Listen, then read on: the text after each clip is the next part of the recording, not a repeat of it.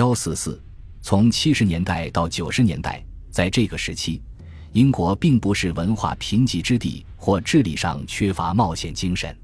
英国小说家和戏剧家仍然非常有创意，几位英国著名建筑师获得了国际知名度，如詹姆斯·斯特林、诺曼·福斯特和理查德·罗杰斯。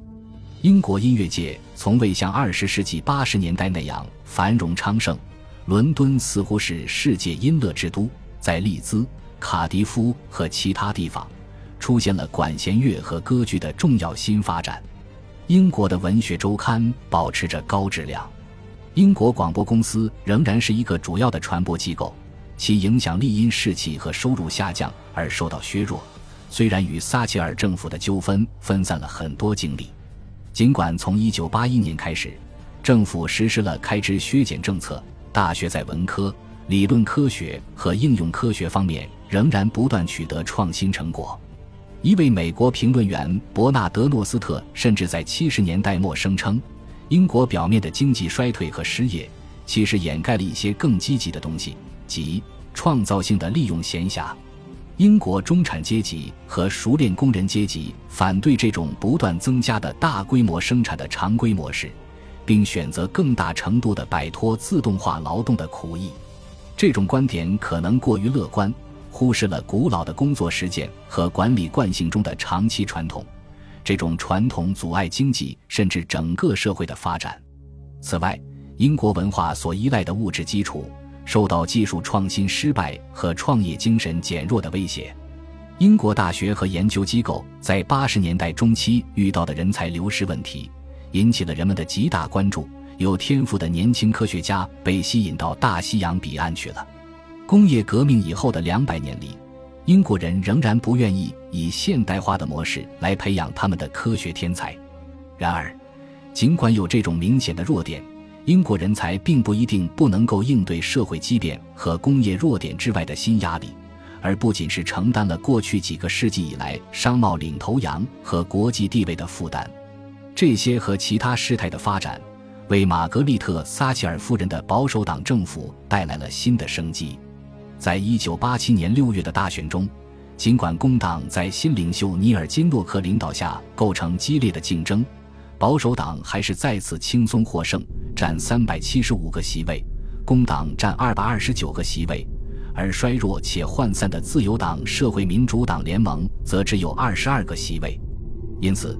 撒切尔夫人成为自1812至1827年利物浦勋爵以来，第一位赢得三次大选的首相，这是一项非凡的成就。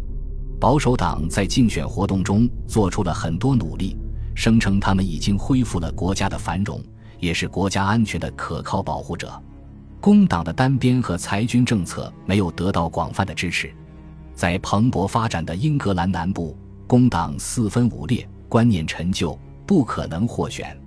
另一方面，选举结果显示，英国内部的区域鸿沟非常明显。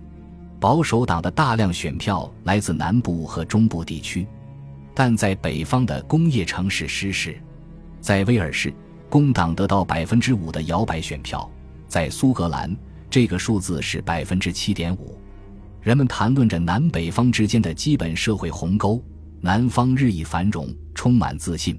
北方在腐朽没落、高失业率、城市发展滞后、公共服务不到位。十九世纪四十年代，迪斯雷利的小说中描述的两个国家，在一个多世纪之后仍然那么泾渭分明。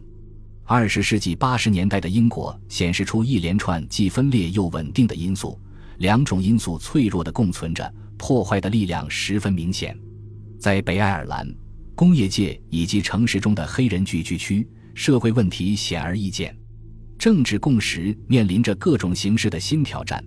由本恩领导的新马克思主义工党左派、准法西斯国民阵线的种族主义思想，或者是某些社会民主党人有时表现出的贵族精英主义，传统的关系似乎在不断发生变化。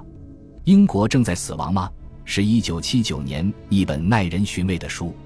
相比之下。英国的稳定性往往表现为对古典模式和祖先怀着类似于宗教的崇敬，如对王室的崇拜或者模糊的遗产概念。这往往需要有选择的和感性的阅读英国历史。一九八七年大选后，撒切尔夫人的政府陷入混乱，显著加剧了公众的不稳定。在这十年的大部分时间里，政府奉行货币主义、私有化和市场力量，挑战教会、大学和地方政府等机构。凭借首相本人几乎无敌的个人优势，撒切尔主义似乎取得了胜利。但在接下来的三年里，遇到了严重的困难。在国内，一些更激进的提案遇到了重大反对意见。政府试图将市场力量引入教育领域。甚至国民医疗服务体系引起了公众的极大愤怒。一项以社区费取代家庭税收制度的提议招致全国各地的抗议。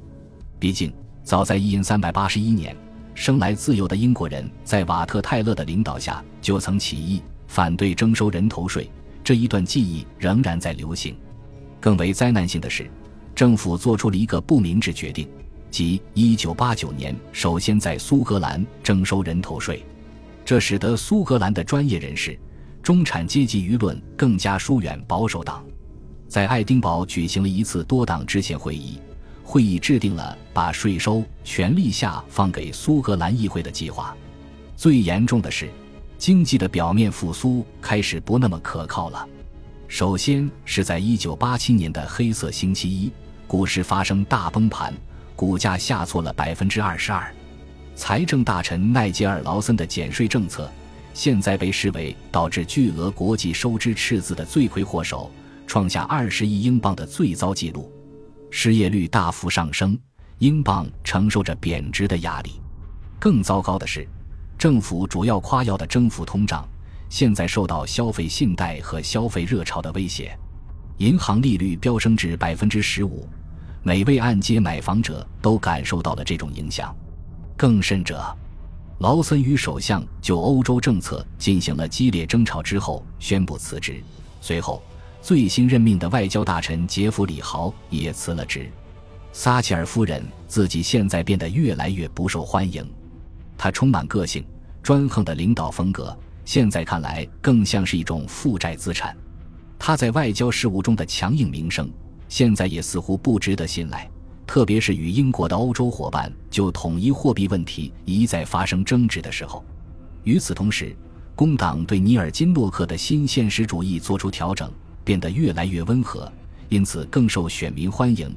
工党还放弃了对大规模国有化和单方面和裁军的承诺，以及其对欧洲的敌意，并在此过程中开始排挤拥护本恩的极左翼残余分子。